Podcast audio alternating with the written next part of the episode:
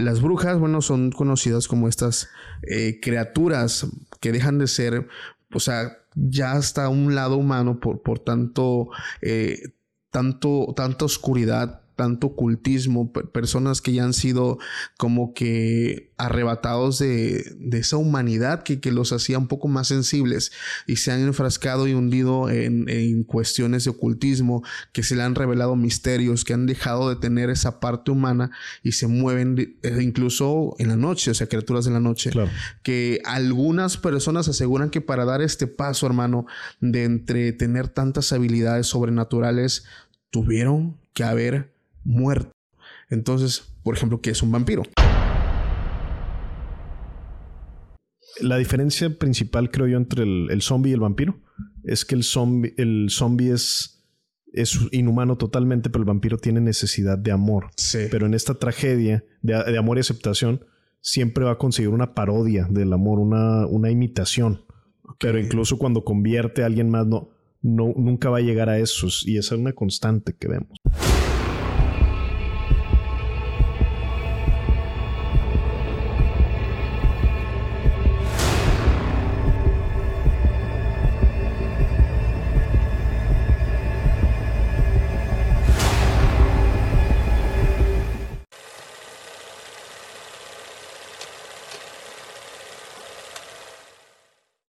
Hola, ¿qué tal amigos? Sean bienvenidos a un capítulo más de Podcast Extra Anormal. Mi nombre es Paco Arias y estoy muy feliz de estar nuevamente aquí con todos ustedes.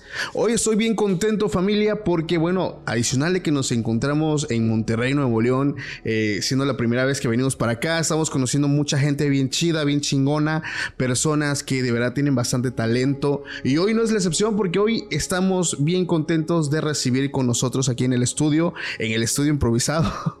ah, el bandido diamante. ¿Cómo estás, hermano? A toda madre, muchas gracias por invitarme aquí. Feliz, feliz de estar por acá. Gracias, hermanito. Antes, familia, de iniciar, quiero comentarles que, bueno, ya sabes que estos primeros momentos en el que inicia el capítulo son ideales para si aún no estás suscrito al canal, pases si te suscribes ahí en el botón, dejes tu me gusta porque sabes que sigues apoyando el crecimiento del proyecto. Y hoy, contentísimo de colaborar contigo, hermano. Yo sé que muchos ya te han visto por ahí en alguno que otro clip que se ha viralizado, pero para quienes aún no te ubican, quién eres, a qué te dedicas y tus redes sociales. Claro, me dicen bandido. Voy a empezar por lo más fácil, que son las redes sociales, antes de que se me olvide. Va. En casi todos lados estoy como arroba bandido diamante o en Instagram como arroba el bandido diamante. Sí. ¿Y quién soy? Qué difícil pregunta, cabrón, para empezar. Pero pues la... Mira, la primera palabra que tengo en mi bio, por ejemplo en Twitter, en X, es escritor. Ok. Es la etiqueta que sí agarro, que sí me gusta apropiármela porque es la que difícilmente te dan. Al menos donde yo me desarrollo en, Monterrey, en México.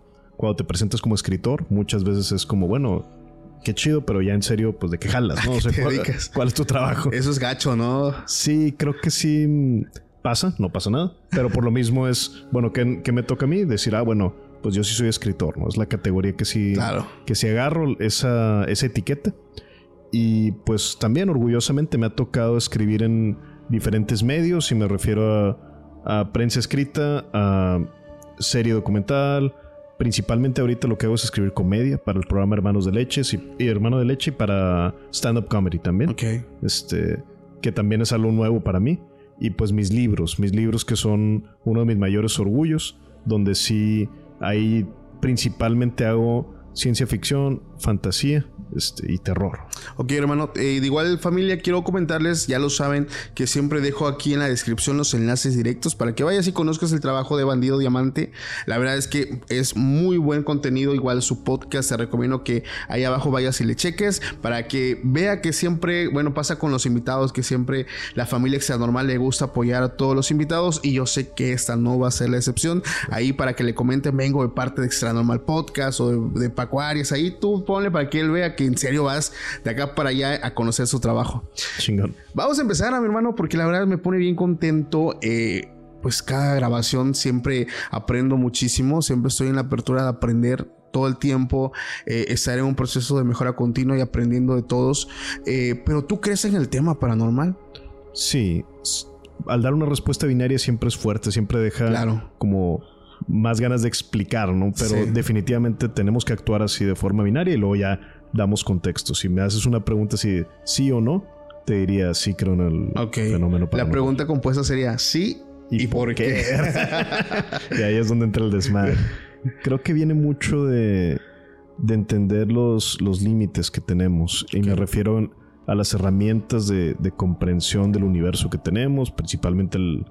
Y aquí me refiero al método científico. No me refiero a, a que no sea útil. Es sumamente útil el método científico, pero como cualquier herramienta es entender para qué sí sirve y para qué no sirve.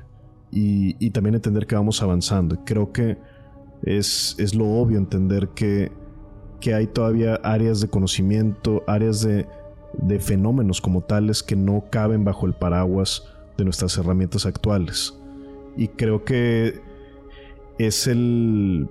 es de alguna forma el error que tenemos en nuestra época, el, pensar si yo no lo entiendo, entonces no existe. Es una parte narcisa, es una parte que viene mucho del ego. Y es también una respuesta, eh, digamos que el péndulo se movió brutalmente en cuanto a nuestro, el clima de los tiempos, en cuanto al zeitgeist, porque si hablamos de hace un poco más de 300 años, que es cuando ya tenemos la primera parte de pensamiento científico moderno. Digamos, la ciencia tiene, más tiempo, pero sí, Entonces, de cuando, digamos, tenemos esta época de oscurantismo, esta época pues del medievo, donde muchas cosas se finalmente caían bajo lo mm, extrahumano, vamos a decir, no necesariamente paranormal, porque se le da el tinte religioso muchas veces pero cuando llega la ciencia y se posiciona como que se posiciona de una forma donde y ahora cualquier cosa que nos atrevamos a decir que se sale un poquito de lo que dicen los expertos que es ciencia, porque también nosotros mismos no, no tenemos como el humano de a pie, es decir, tenemos una, irónicamente, una fe en la ciencia. Sí. Porque no, incluso cuando, eh, en mi caso, yo me doctoré en administración, pero incluso te diría en ese grado de método científico como quiera, es muy, es muy puntual lo que, hasta dónde llegas. Y redondeo la idea con eso. Entonces, básicamente es una cosa de ego, ¿no? El, pensar, si no entiendo, entonces no existe. Exactamente. Y precisamente es algo que sucede con muchas personas que igual ven el programa, ven el, podcast, porque me dicen, Paco, pues a mí me gusta escuchar los relatos, pero pues al final de cuentas yo sé que no existe. Y luego yo les pregunto, ¿y tú has vivido algo? Pues no. Y, pues como, pues como no lo he vivido, pues para mí no existe. Entonces, claro. y, también tiene lógica y se respeta muchísimo, digo, eh, el tema pues de las creencias. Nosotros aquí respetamos cualquier tipo de creencia. Hemos abordado y hecho una muy buena plática con personas que tienen una creencia muy opuesta, incluso a la mía. Y, ese es otro aspecto muy importante, porque yo te diría tener la, apertura porque y entender también que te vas a topar con un chingo de charlatanes, güeyes que quieren llamar la atención, que te están echando mentiras y es decir, no porque eso exista significa que entonces ya nada nada vale. Exacto. Eso es lo, al menos lo que yo creo y te diría que las leyendas, las historias que se salen del entendimiento racional científico se dan a través de todas las culturas y a través de todos los tiempos. La fantasía es uno de los géneros mayores en que curiosamente en el siglo XX es uno considerado de los menores. Sí. Pero si lo ves de forma macrohistórica, literaria, pues sí, sí te das cuenta que muchas de las historias más antiguas que conocemos precisamente pertenecen a ese género. Y es que principalmente yo creo que las personas antes cuando no lograban entender un fenómeno es cuando creaban ellos sus propias explicaciones tan solo entre el día y la noche cómo manejaban pues esta situación de que era una batalla entre estos dioses y cuando era de día pues es porque ganaba un dios y cuando era de noche es porque ganaba o sea se van generando diferentes creencias a partir de diferentes puntos de vista tú piensas bandido que hoy en día el fenómeno paranormal se puede explicar de un método científico? No, definitivamente sale del método científico, precisamente es lo que lo, coloca fuera de él. A mí la, definición favorita que tengo de ciencia es la que da Richard Feynman, que es el estudio de los fenómenos naturales. Ok. Premio Nobel de Física y tan fácil como eso. Entonces, cuando hablamos de lo paranormal, es algo que se sale del campo científico y, sin embargo, existen muchas aproximaciones científicas para lo paranormal. Hay, hay journals, hay posgrados que, que, lo estudian y precisamente es, es una parte donde dices, bueno, si lo abordamos con ciencia, si lo abordamos con, con, la forma, con las herramientas que tenemos, ¿por qué no se vale hacer la pregunta? Esa es la, es la cosa, porque muchas cosas que ahorita damos por sentadas en su momento se consideraron científicas hasta que desarrollamos las herramientas y los estudios para comprenderlas. El ejemplo más obvio que me viene a la mente es el de los microbios, que primero se propusieron de forma teórica y dijeron, ¿cómo, güey? Pinches animalitos chiquititos que se meten y te hacen sentir mal, este güey está pendejo. Hasta que de repente ya tuvimos las herramientas y dijimos, ay, güey. Ahí está. Resulta que sí hay algo acá. Todo un universo, cabrón. Sí.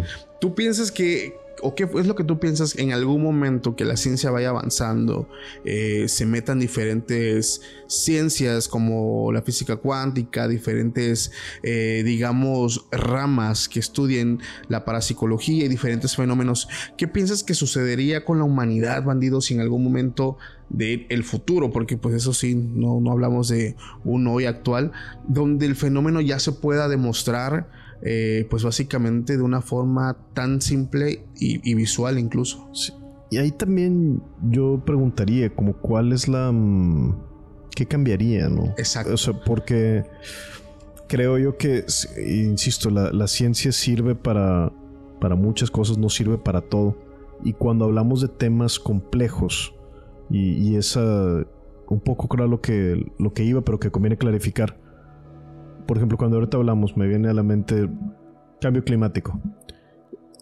Hablamos desde una fe a la ciencia, el 99.9% de los humanos de este planeta, porque no tenemos las capacidades técnicas, ni siquiera los indicadores, ni conocemos las formas de medición que, que implican el estudio de este fenómeno, que es científico. Claro. Entonces, de alguna manera hay hay como esta parte también irónicamente de los expertos en ciencia donde se habla como si fuera un conocimiento, irónicamente, insisto, casi místico, casi esotérico, donde es que solamente yo puedo llegar a esto y yo te voy a enseñar, pero tú escucha, y, y, eso a mí me frustra un poquito. Lo que yo sí, sí pensaría también es, es esta parte donde la ciencia de forma moderna tiene unos 300 años de existir apenas. Claro eh, y bueno, nos podemos ir para atrás. No, es que Aristóteles, sí, sí, pero no, había método científico, que, es, que es como hacemos ciencia al menos en los últimos siglos. Pero sí había un entendimiento mitológico y un entendimiento a nivel, ahorita mencionabas, a nivel historias. Recordemos que hace siglos no, ni siquiera teníamos palabras. No, cuando no puedes enunciar algo, no lo puedes comprender bien. Entonces no contábamos, nadie te puede decir, estoy sintiendo angustia, me siento decepcionado eh, creo que tengo estrés, no existían ni siquiera los términos. Lo que sí tenían eran historias. En ese sentido, la mitología precede a la psicología, no a la religión. Y esto lo propone James Hillman, uno de mis autores favoritos, y estoy de acuerdo con lo que dice. No, precisamente eh, es que al abordar, por ejemplo, todo el historial de diferentes creencias, yo creo que nos vamos a...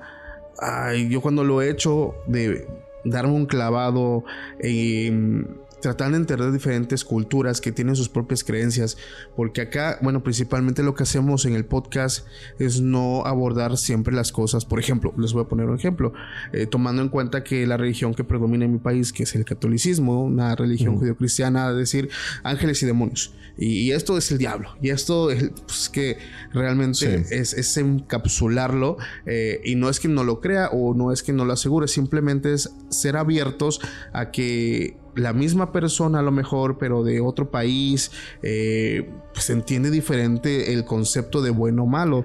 Hay diferentes religiones, hay un chingo de religiones. Claro, son cosmovisiones diferentes. La primera que te pondrías, si dices, oye, ¿quién es el diablo de los griegos? No hay. Exactamente. o sea, tan sencillo como eso. Cuando hablas de Hades, estás hablando de alguien totalmente diferente que para empezar un dios. Exacto. Pero que además no, no implicaba el bien y el mal el, a dónde te ibas después, ¿no? Exacto. Es el inframundo, no el infierno. Sí, eh, pero son, son, conceptos muy diferentes, pero a mí me encanta estudiarlos porque eh, te vas topando también al mismo tiempo, no sé si te sucede, con ciertas muy pequeñas similitudes que lo asemejan también con otras religiones. Eso a mí me da un chingo de miedo y definitivamente sí. pasa. sí, ¿por qué? ¿Por qué te da, por qué te da ese sentir?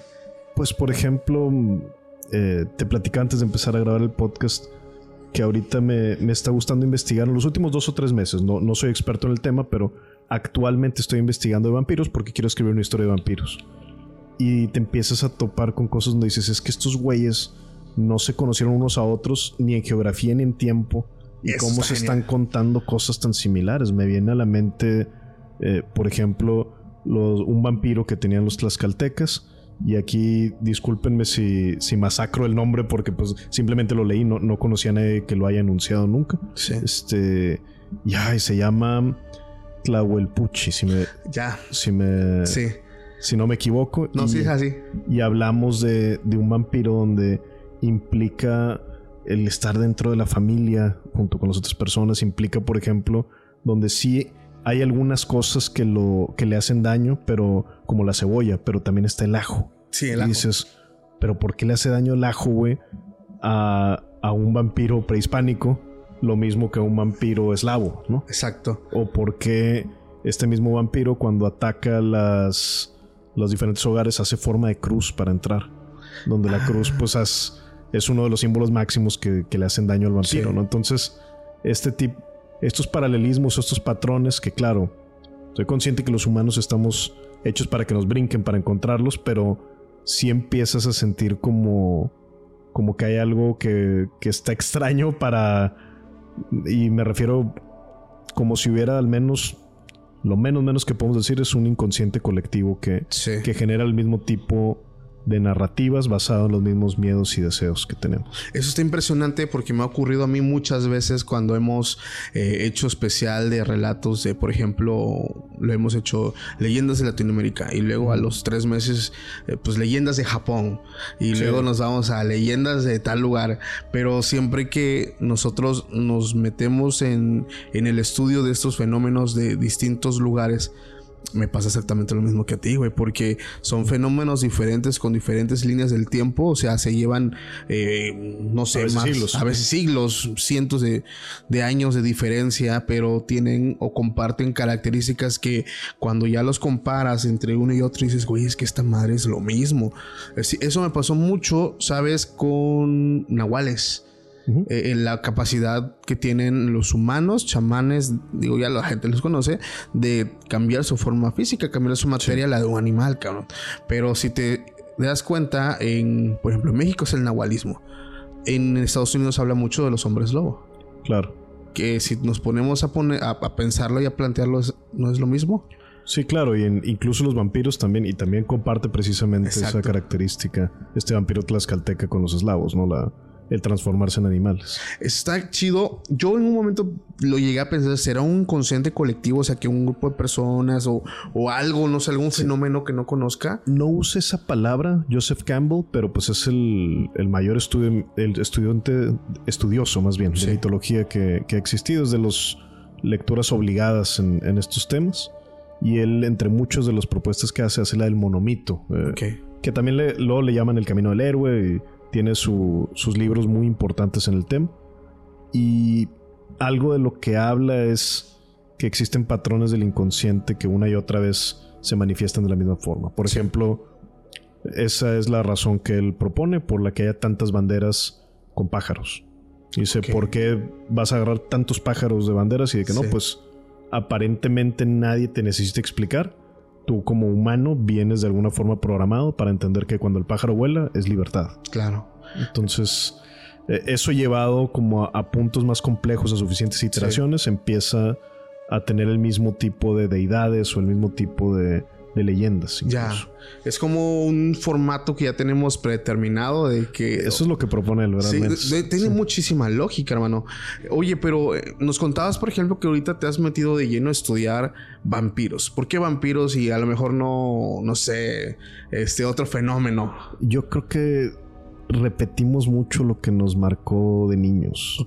Como creadores, como escritores eh, o, la, o en el medio en el que estemos desarrollándonos a mí es uno de los temas que, que de niño me, movía mucho y me refiero a que me, daba mucho miedo. Ok, el tema del conde Drácula.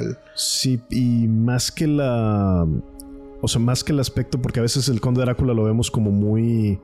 Con esta figura como de Lord Byron, ¿no? Como de... Muy victoriano, muy... Pero esta parte del, de la criatura de la noche que se acerca y que vive de la sangre creo que es algo que... Y que era muy pálido, ¿no? Sí. Esa parte me, me causaba miedo. Esa es la, la principal razón. Y ahorita el... Eh, no es el único tema que de los que he escrito. Me, gusta mucho escribir sobre las cosas, insisto, que me gustaron mucho en mi, en mi adolescencia, en mi juventud, que me siguen gustando bastante. Entonces me puse a, a clavarme en eso porque ya tengo ahorita tengo dos cuentos de vampiros, uno ya publicado en 12 lunas, el otro por publicarse apenas, pero mm, creo que es un género donde me siento cómodo también. A mí me gusta mucho. Y, en México, por ejemplo, eh, no es sonado el tema de los vampiros, pero sí el tema de las brujas. Sí, no tanto. Fíjate, el único vampiro que, que yo conozco que está escrito serio, porque es escrito, si no, libros para niños y también se ha, se ha, tomado, pero es el de El Árbol del Vampiro de Guadalajara. Es la única leyenda que, ¿Te la sabes? conozco. No muy bien, te la podría resumir en 30 segundos. Es simplemente un un árbol que existe físicamente en un cementerio donde se levantó una tumba y donde hay una leyenda, pero de un vampiro que es, es, es un europeo que vive en Guadalajara. Ok. Y es simplemente, vaya, como toda leyenda, o sea, está basado en, una persona que sí existió y que sí vivió en esa casa. Pero no podría contarte mucho más allá de eso. La conté alguna vez en televisión y me la sabía de forma muy precisa. Y ahorita al paso de los años, lo único que recuerdo es ese símbolo. Y qué importante el símbolo del árbol, porque como los símbolos del pájaro que decíamos, por ejemplo, el árbol se repite y repite y repite también. Y vemos el árbol del conocimiento para los judeocristianos, vemos el Yggdrasil para los nórdicos, vemos el árbol bajo el que Buda se ilumina, o vemos, eh, por ejemplo, aquí en México el, árbol, eh, entre comillas, el que tenemos en nuestra bandera, ¿no? Que era donde pues los aztecas o, quizá otros antes, eh, no estamos muy seguros, pero pues tenían la leyenda de que cuando tú encuentres esa planta y ya con el águila devorando las serpientes, es la tierra, pues la tierra santa, básicamente. este, sí, ay, se me fue el nombre. ¿Actlán? Eh, Aztlán. Ajá. Aztlán, con Fíjate que, eh, ¿por qué te pregunto esto, hermano? Porque como tú lo dices, aquí en México pues no hay un concepto tal cual o alguna leyenda como tal de vampiros, pero están otro lado. Sí, y sí las hay, pero son pocas. Son muy pocas. Pero sí. Sí. Y es. Y perdón que te interrumpa, pero sí, sí, existen propuestas en cómic, existen propuestas en literarias algunas, pero sí. Yo me he topado con novelas eh, escritas, el nombre de los autores ahorita no, no lo recuerdo, pero son más tipo ficción, pero algo, por ejemplo, como el, que te topaste del árbol, ¿en dónde fue? En Guadalajara. Guadalajara. Ese, en, recuerdo haberlo leído en algún momento cuando me tocó investigar, pero sí me quedé muy corto. Lo que sí me encontraba es el fenómeno, por ejemplo, de las brujas, que es, sin, a ver, aquí una parte que me gusta mucho profundizar porque las brujas, bueno, son conocidas como estas eh, mujeres. O sea, mayormente siempre, digo, disculpen, pero cuando nos referimos a brujas siempre, siempre son, casi siempre son mujeres. Claro, claro. Las que hacían estos aquelarres eh, para dioses paganos, para, para adorar o, darle, pues digamos, tributo a, a sus deidades. Pero es que recuerdo mucho un término que ocupaba un amigo para despectivo para, para decirle a las brujas actuales, pero no, vamos a, centralizarnos en las brujas, eh, criaturas que dejan de ser, o sea, ya hasta un lado humano por, por tanto, eh, tanto, tanta oscuridad, tanto ocultismo, personas que ya han sido como que arrebatados de, esa humanidad que, los hacía un poco más sensibles y se han enfrascado y hundido en, cuestiones de ocultismo, que se le han revelado misterios, que han dejado de tener esa parte humana y se mueven eh, incluso en la noche, o sea, criaturas de la noche. Que algunas personas aseguran que para dar este paso, hermano, de entre tener tantas habilidades sobrenaturales, tuvieron que haber muerto. Entonces, por ejemplo, ¿qué es un vampiro? Sí, claro, y me viene a la mente, sí, mientras lo estás nombrando, el otro vampiro mexicano, Cihuateteo, que es eh, de mitología azteca. Sí. Y precisamente, bueno, eso sí, 100% son mujeres. Sí. Y 100% vienen de mujeres que fallecieron precisamente dando a luz. Exacto. Entonces, se, comparten ese tipo de cuestiones. Sí. Y, y hay otra parte, discúlpame que te interrumpa, tanto en este vampiro como en las brujas que que mencionamos poco, pero está presente indudablemente en casi toda la literatura y es el aspecto de seducción, el aspecto sexual. Sí. Y es algo que si viene implícito. Los vampiros de leyendas más antiguas eslavas no lo cumplían, eran como un poco más monstruosos, pero desde el vampiro victoriano viene cargado mucho de, de lo que es un deseo reprimido. Entonces el, el, deseo reprimido de la época victoriana pues era esta hipersexualidad, esta parte del, del deseo carnal. Y, y, curiosamente esa observación se la escuché a Guillermo del Toro y me pareció fantástica. Decía que el vampiro actual, el vampiro de Twilight, es el vampiro que es casto. Es el vampiro que, que no es sexual, donde parece que el deseo reprimido es el amor eterno y ya no lo sé porque eso es lo que responde a los humanos actuales donde la sexualidad está más abierta. Exactamente. Precisamente cada uno tiene como que la esencia que lo va básicamente... Es la proyección de los miedos. Sí, y lo va difundiendo. Precisamente el último, eh, y recuerdo haberlo visto en un, un, video del tema del sentimiento reprimido que es el amor eterno, el saber que eh, si te enamoras, bueno, en las clásicas novelas, si el vampiro se enamora de una mujer, eh, pues normal, humana, viva, debe, o sea... Sí, y, y recordemos también eso, que el vampiro... La diferencia principal, creo yo, entre el, el zombie y el vampiro es que el zombie, el zombie es, es inhumano totalmente, pero el vampiro tiene necesidad de amor. Sí. Pero en esta tragedia de, de, amor y aceptación, siempre va a conseguir una parodia del amor, una, una imitación. Pero incluso cuando convierte a alguien más, no, no, nunca va a llegar a esos. Y esa es una constante que vemos. Está impresionante porque es profundizar en un tema que, que a lo largo de los años, pues básicamente nos hemos dirigido a él por medio de mitos, leyendas, historias que, que, se escriben en libros. Pero tú también nos comentabas algo importante y, y, precisamente fue donde nos quedamos antes de tener una falla técnica. Este, no sé de qué hablas. no, no sé de qué hablas. Pero bueno, eh, el, el tema de que en su momento también te tocó narrar historias de terror. Claro, sí, sí. ¿Sentías alguna sensación rara, hermano, cuando te tocaba, no narrarlas, sino cuando te tocaba estudiarlas de noche, algo? O sea, ¿sucedía algún cambio? Escucharlas, claro. Recuerdo ahí, sobre todo cuando, curiosamente, a lo mejor va a sonar muy, pues muy mamón lo que voy a decir, pero es, es la realidad. Cuando sí. eh, estaba haciendo mis programas en vivo y que ya prometo que ahora sí voy a retomar me encanta que me lo reclaman mucho, de que ya regresa a hacerlos y ya voy a regresar. Uno de los últimos que hicimos, porque hicimos un evento que se llamó Cuentos para no dormir, que es la misma sección que teníamos en televisión, Ajá. y le hicimos en vivo en un bar de rock aquí en el Café Iguana. Se llenó hasta la madre y les dije, pinches locos, güey, que compraron boletos para venir a escuchar cuentos de terror, cabrones. Güey, un chingo de gente le encanta, güey. Pero sí, güey, me encantó, me encantó. Sentí así yo ahí iba a escuchar las bandas punk y dije, bueno, de alguna forma retorcida esto tiene un poquito de punk o de horror punk, ¿no? al menos. Pero una de las transmisiones que hice que más se me quedaron eh, fue en un especial de Halloween del año pasado. Sí. Y precisamente lo que tengo que puede sonar un poco más, pero espero ser claro con el punto, es que si dos personas que, que son figuras públicas, Stuntek, el buen Chevy, que tiene un podcast muy HD, y Chiron Man, eh, Charlie Rodríguez, uno de los comediantes más cabrones de aquí de la región. Los dos compartieron historias paranormales que a ellos les sucedieron. Entonces, okay. si tienes como un.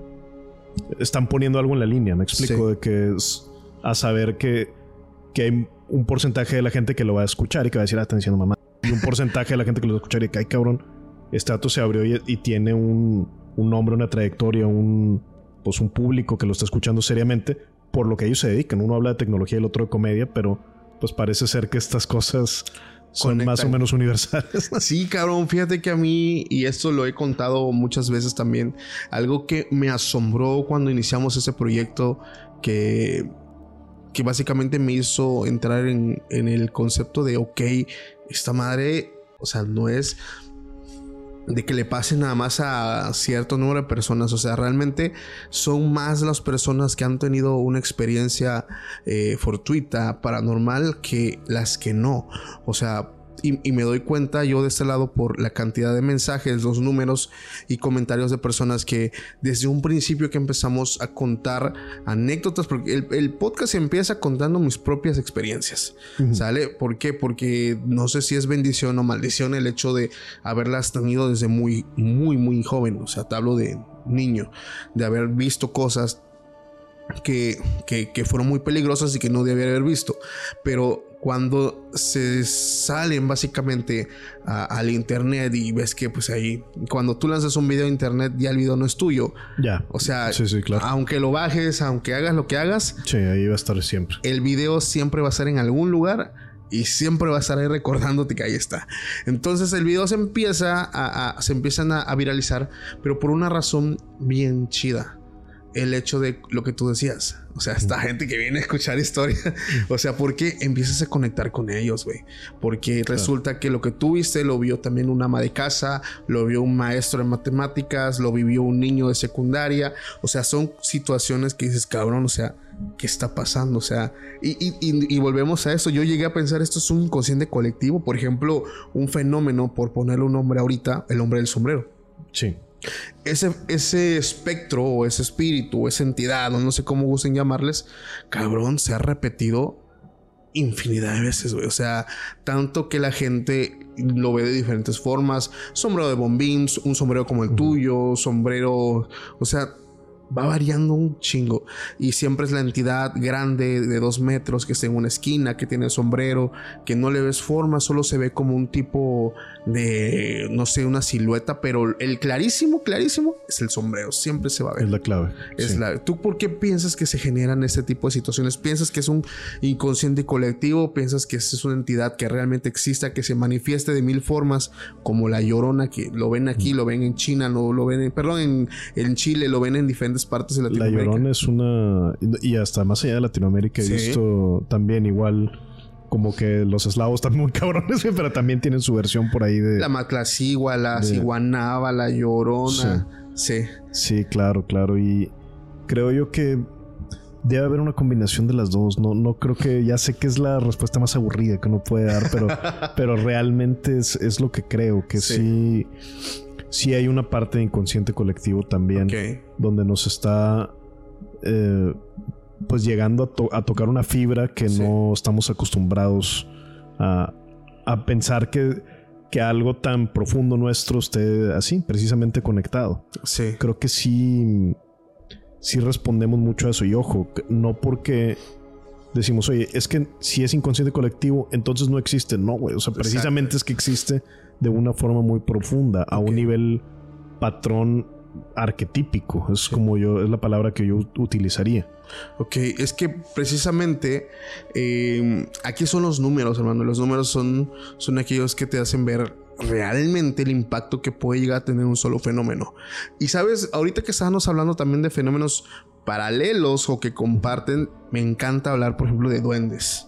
O sea, los duendes me he topado con infinidad de tipos de, duendes de, todo el mundo, los irlandeses, los chaneques, los aluches, los gnomos, o sea, pero siempre comparten también estas mismas características que funcionan como sujetos que son, em, pues, en cierto aspecto no tienen como esto de buenos o malos, básicamente son, son seres que, que actúan de una forma que para ti puede ser bueno si lo estás viendo, puede ser malo, pero hasta cierto punto también son seres de mucho respeto, mucho cuidado. No sé si a ti te ha llamado la atención el tema de los chaneques o duendes. Fíjate que duendes no precisamente me viene a la mente que como el...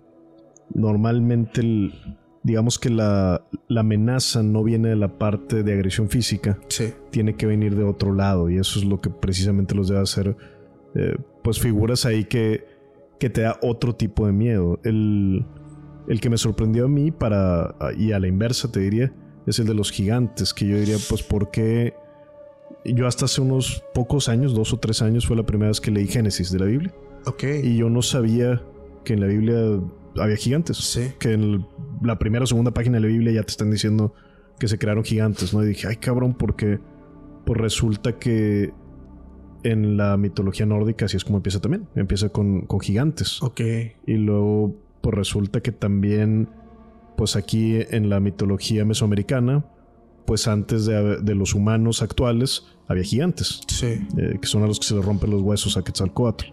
Este, pero son patrones donde dices, ay cabrón, de que, pues no, no significa que que necesariamente los gigantes sean figuras históricas, pero sí significa que hay algo que nos llama la atención en, en, la, en que las dimensiones físicas sobrepasen las nuestras. ¿Tú piensas que, que, que, digo, adicional a todas las pruebas y todo, ¿tú piensas que en algún momento sí existieron gigantes en el mundo? ¿O, que actualmente incluso puedan existir? No lo sé, no, no me...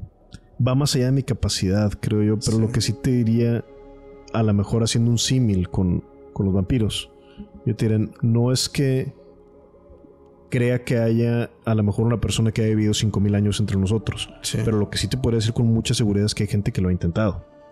Y hay un infinidad de gente. O sea, no vamos a encontrar uno o dos, vamos a encontrar probablemente miles a través de diferentes años y diferentes épocas que, que consuman la sangre y que irónicamente a mí se me hace, me vuela la cabeza que la Peter Thiel, fundador de PayPal eh, y una gran figura de los más importantes innovadores en la historia de Estados Unidos, de, ascendencia alemán, pues él tuvo una empresa que luego como que la sordearon un poquito hace unos 10 años, pero donde decías, oye, porque era, era tenía una pequeña parte ilegal su, su, empresa que era que no puedes vender tu sangre, la puedes donar, pero no la puedes vender.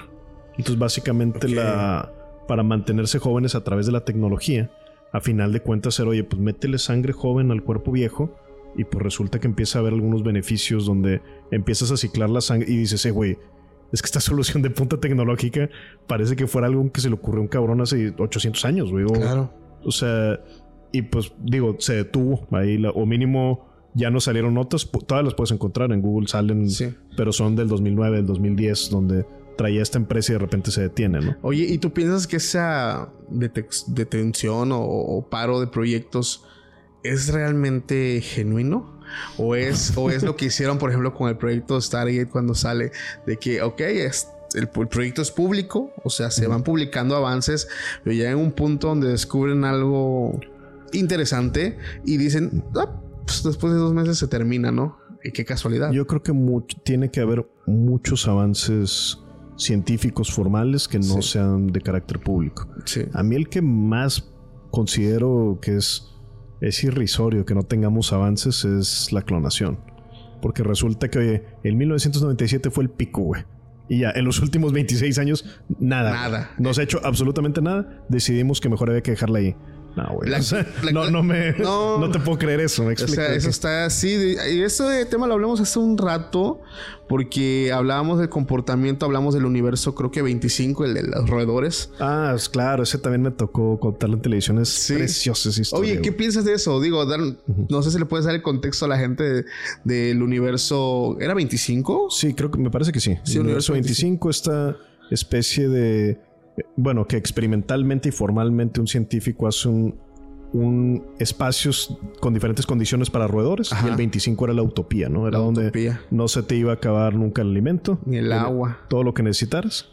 Y básicamente tras, tras un tiempo la población empieza a crecer muchísimo y luego implota, ¿no? Sí. Es decir, se extinguen porque dejan de dejan de reproducirse, básicamente. de reproducirse. Y los pocos que tenían hijos no los cuidaban. Entonces vale madre el universo 25 y es como una historia que a mí se me hace súper terrorífica porque es un experimento real que se hizo con animales y donde dices, hey, güey, parece que no están, al menos en los roedores, y pues es lo que pensamos, con humanos Güey, yo lo. Yo, yo, cuando, cuando estudié el, el, experimento del universo 25, yo sí fui haciendo cuentas, güey, de cómo al principio, pues era darle duro todas las noches entre las parejitas de ratas y.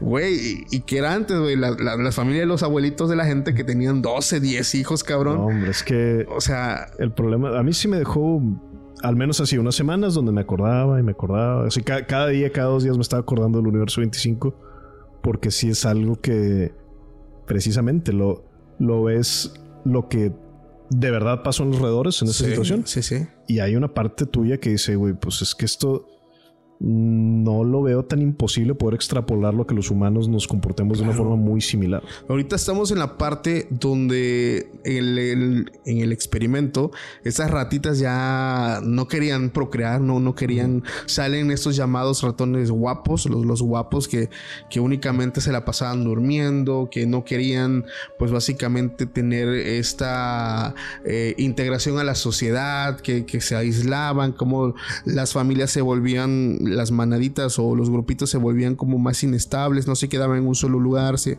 se movían a cada rato y dices, bueno, manches, o sea, es como si realmente... Sí, sí, estás viendo ahí un micro, micro universo. Un micro universo, güey, en el punto donde incluso hay parejas, y digo, se respeta mucho, obviamente, no, no, no, se juzga a nadie, pero parejas que no quieren tener hijos, tienen perro hijos, o sea, pero... Sí, empiezas a ver similitudes, ¿no? Está increíble, güey. Sí, está bien cabrón. Yo pienso, bueno, hablando y, tomando como referencia este, este experimento, yo, yo creo personalmente que em, si la humanidad no retoma bien, básicamente, eh, pues digamos, el hecho de que estamos acabando con todos los recursos y no eh, ponemos ya límites tanto a empresas que son pues básicamente las que han dañado todo el país y no se frenan tantas cosas, yo creo que pueden suceder pues algo no tan diferente al experimento. Sí, creo que coincido contigo y, y ver ahí qué históricamente qué es lo que nos ha funcionado, porque no sería muy absurdo decir, entonces hay que regresar a eso. No, no. No, tampoco. Pero, sí hay patrones y el, el éxito de huellas, las cosas que como especie nos hemos equivocado en un chingo de cosas, pero también hemos tenido algunos aciertos. Entonces agarrar la experiencia de ahí, no tenemos que inventar desde cero. Sí, es una cosa, digo, bastante interesante. Yo cuando me pongo a estudiar Universo 25, me explotó la cabeza y sí, fue como dos semanas más o menos igual que tú. Estar así como sí, agüitadillo. De Sí, güey, yo cuando lo, empecé a hacer dije, güey, es que...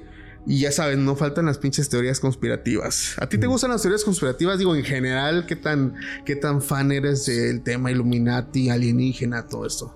Ahí sí te diría, me gustan, pero es que qué es teoría de conspiración también. O sea. ¿Cuál? Porque hay un chingo. Y a mí el aspecto que más me gusta, sobre todo, es la parte de la imaginación. Y te lo diría así como viéndolo como autor de, de ficción, que es lo que principalmente hago. Me gusta mucho ver algunos puntos de donde digo, ay cabrón, güey, esto está bien interesante cómo se, cómo se les ocurrió. No es que precisamente crea en la, en la teoría de conspiración, pero sí es que que se me lo veo con mucho interés el qué es lo que proponen.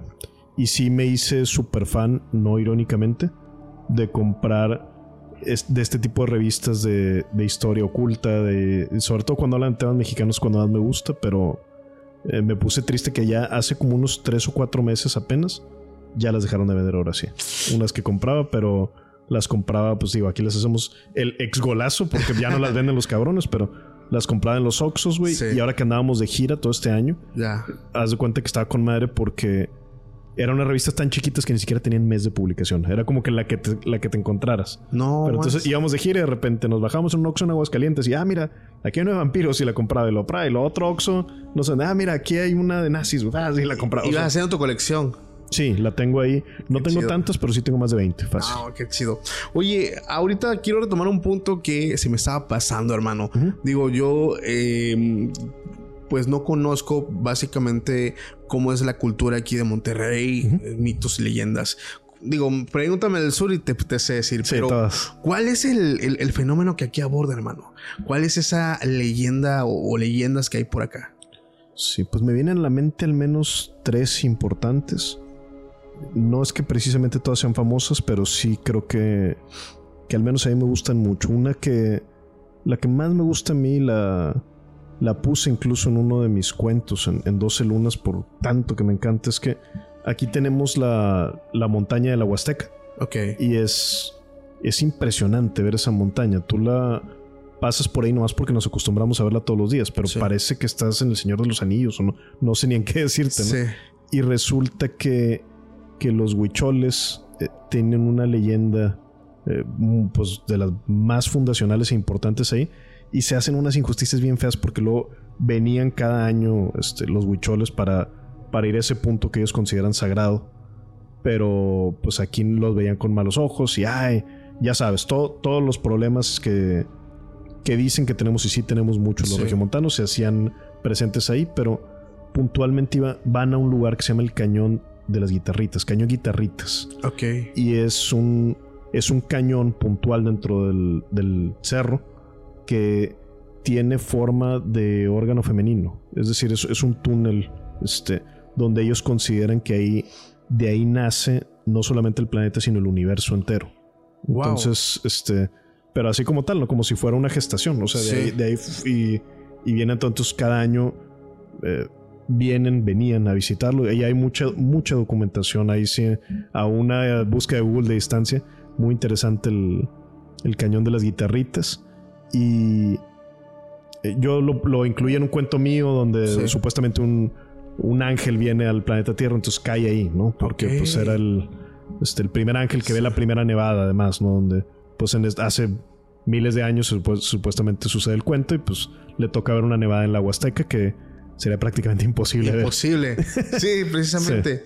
Oye, qué genial porque, digo, es toparse con ese tipo de, de, leyendas, estas historias que, pues digo, pues donde soy no, no las conozco, pero es interesante porque cada uno tiene como que eso que la hace única y especial. Claro, otra que te dirían eh, sería la de los túneles. Los túneles, de Monterrey. Que me parece a mí que desgraciadamente creo que no es verdad. Ok. Pero sin embargo conozco personas muy letradas y muy capaces que me han dicho, no, es que simplemente están tapadas las entradas. Donde, y esto es, un, es una leyenda que no tiene milenios, no, solamente tiene siglos. Sí. Este, pero se refiere a la época eh, colonial puntualmente. Ok. Donde Monterrey tiene unos 420 y tantos años, es decir, es es más vieja que México, digamos, o sea, de la época colonial. Y si lo que se supone es que hay un, sistema de túneles eh, muy amplio y sí se han descubierto algunos, pero son muy cortos, son de casa a casa, o sea, que, es muy común, se daban en todo México probablemente, que son para huidas eh, muy de la época de la revolución. Ya. El que se supone que existe en Monterrey es un túnel que sale desde el obispado. El obispado es un es un museo actualmente, iba a decir palacio y me detuve, este, que es muy importante históricamente porque se llama obispado porque lo mandó a ser un obispo. Nada más que el, obispo creo que ni siquiera lo alcanza a haber terminado, creo que se muere antes.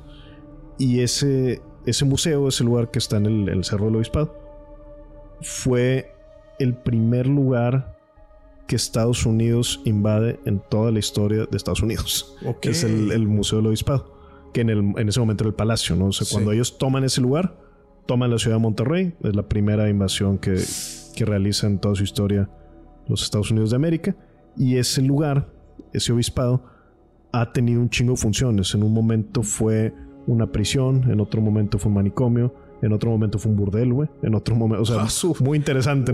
Imagínate todas las vibras que te hacen contra ahí. Desde burdel hasta el lugar religioso. hasta, hasta guerra, güey. Sí, no. Una loquera. Ahorita es un museo. Este tiene todavía este, algunos deterioros de, aquella época. Sí. Y, supuestamente el túnel, los túneles de Monterrey, la serie de túneles, supuestamente ese es el lugar de donde nacen los túneles porque precisamente estaban hechos para huir. Wow. Eh, sí me había topado yo con algunos videos que, que sí se hacen medios virales que de este tipo de situaciones de los túneles de Monterrey. Y dije, pues es que, digo, no, no es algo que, suene tan descabellado. En sí es. Sí, lo que. Por lo que se cree que no existen y por lo que yo te diría, ay, está difícil. Ajá. Es por la. Por la dimensión de la que se habla. Es, eso es lo único que yo digo. Sí. Digo, ahí sí te lo diría. Yo mi, mi formación profesional la hice en ingeniería civil. Y sí pensarías que para la época es muy complicado que se pueda, o sea, para, por no decir prácticamente imposible que se pudiera haber dado esa extensión de túneles. Claro, no significa que no haya ni un túnel, porque ahí sí la, la leyenda, la percepción, el cómo vas a estar con miedo cruzando por un túnel, pues te hace pensar que a lo mejor fuera de dimensiones como a lo mejor son las catacumbas de París y no, no es el caso. ¿no? Precisamente eh, esa es la cuestión, la dimensión que, de la que hablas, que sí, me tocó ver representaciones, obviamente, de, cosas muy grandes. Y, y, perdón que te interrumpa, algunas colonias sí hay, pero no son esos. ah, ok. También, eso sí sucede. Sí, ok. Fíjate que también otro punto que me gustaría tocar, hermano, es que antes de, de, que iniciáramos me dijiste algo que me llamó la atención y, y es algo de lo que ya me había escuchado también. Famosos que tienen como que su brujo de cabecera. Su protección. Su, protección. Sí, eso me ha tocado mucho verlo. Pues yo estoy en la industria de entretenimiento, a fin de cuentas, eso es a lo que me dedico, lo que he estado haciendo los últimos años, en televisión, en podcast y más. Ajá. Y es algo que al principio que me, que me empezó a tocar verlo, como que me empezó a volar la cabeza un poco. Sí. Y luego comprendí que es, es, lo más común, no más común, pero sí, no es algo tan extraño como uno pensaría tener este tipo de, de protección espiritual. Lo menciona mucho y ahí fue donde hice como el, donde me cayó el 20 más.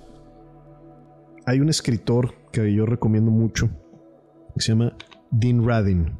Él tiene un libro que se llama Magia Real, Real Magic. Él es un científico y él estudia, él dice, bueno, las herramientas que tengo, voy a intentar abordar estos temas. Te, te enseña cómo hacer un sigilo, te hace ahí algunas aproximaciones, digamos, y, al final, al menos a mí sí me dejó perturbado ese libro por, ahí sí te diría por, por semanas, por meses, porque su conclusión es muy, pues, muy oscura, digamos, en cuanto a que él dice, creo que hasta aquí la voy a dejar, porque ya se puso, este, se puso rara la peda, ¿no? se hace cuenta, básicamente. Este, pero está muy chido su libro, este, Magia Real, Real Magic. Obviamente también, y tómenlo con ese grano de sal, si ahorita tú buscas en Wikipedia Dean Radin, te va a salir, es un charlatán, es un, o sea, eso fue parte de lo que él mismo en el libro cuenta que le pasa. Dice, o sea, que su nombre, él sabía lo que iba a pasar y que le termina pasando que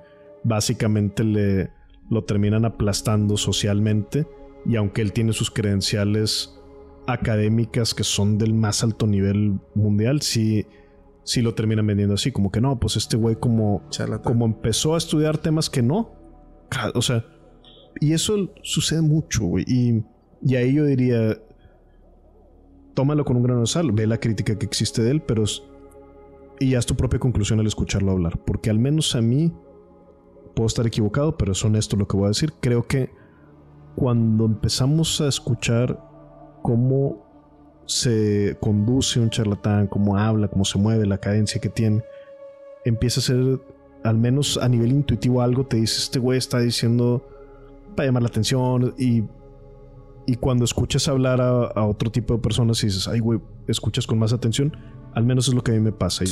Y, viene al caso mencionar, por ejemplo, al doctor Jacobo Greenberg. Cuando tú lo ves en una entrevista, por más que haya un chingo de personas diciendo, es que está loco, es que lo escuchas hablar y dices, o sea, no te puedo creer que está loco o que su cabeza está fuera de lugar o no. Simplemente tiene una propuesta que no cabe con el canon actual de estudios, ¿no? Esa misma sensación a mí me dio Dean Radin. Y eh, regreso a la pregunta que me decías de, de, este tipo de protecciones y todo, porque Dean Radin en el libro dice mucho que este tipo de de protectores espirituales que tienes cerca del hombro y que te están apoyando en el camino. Dice, ha pasado igual a través de siglos, a través de culturas, entre culturas que no se conocían unas a otras, termina pasando muy, muy, muy, muy consistentemente que personas del más alto nivel, y me refiero a reyes, me refiero a presidentes, me refiero a peleadores de MMA, me refiero a atletas del más alto nivel, me refiero a actores, y resulta, dice Dean Ryan, entonces, políticos. ¿Qué concluimos? Todos están pendejos menos yo. Ja, ja, ja, mira qué mensos. Estos que están en el más alto nivel, resulta que todo el mundo trae así su protección espiritual de diferentes, eh, de diferentes religiones muchas veces. Y hay quien, y lo digo con el mayor respeto del mundo, hay quien tiene a su sacerdote también. Claro. Hay quien tiene a otro tipo de guías espirituales, de otras religiones, de, de otras formas de, en palabras de Dean Radin, otras formas de magia. Sí. Y entonces como que ahí me cayó el 20 donde dije, bueno, entiendo que esto no estoy hablando a lo mejor del mismo nivel de, un presidente, de un, este, de un mandatario, pero sí me doy cuenta donde digo, oye, pues, pero este güey en su área de entretenimiento, pues sí está ahí medio en el top. Y resulta que pues sí a todos lados viene acompañado de un chamán, ¿no? O resulta que a todos lados viene acompañado de, de diferentes eh, guías religiosos, ¿no? Entonces, sí es algo que, que sucede. Fíjate que esa parte yo la he estado viendo también de, digo, acá en el podcast la, gente ya lo sabe, pero hemos entrevistado pues básicamente a muchísimas, muchísimas personas que se dedican al, al tema pues místico, esotérico, de brujería, chamanismo. Y, las mismas preguntas a veces se las repito a ellos y, siempre entre ellas es quién es pues, tu cliente, quiénes son los que buscan tus servicios y siempre es la misma respuesta que todos ya saben, desde políticos sí. y la maña, o sea que son también, claro. Personas que buscan pues esa protección, están siempre expuestos al peligro, que siempre sus vidas están en riesgo, siempre buscan pues ese lado espiritual para tener digamos pues más blindaje si así lo quieres ver o, o sea más difícil que un proyectil alcance o hacerte invisible ante tus enemigos también. Claro. Esa parte me llama la atención porque me lleva a un punto que también nos platicaste.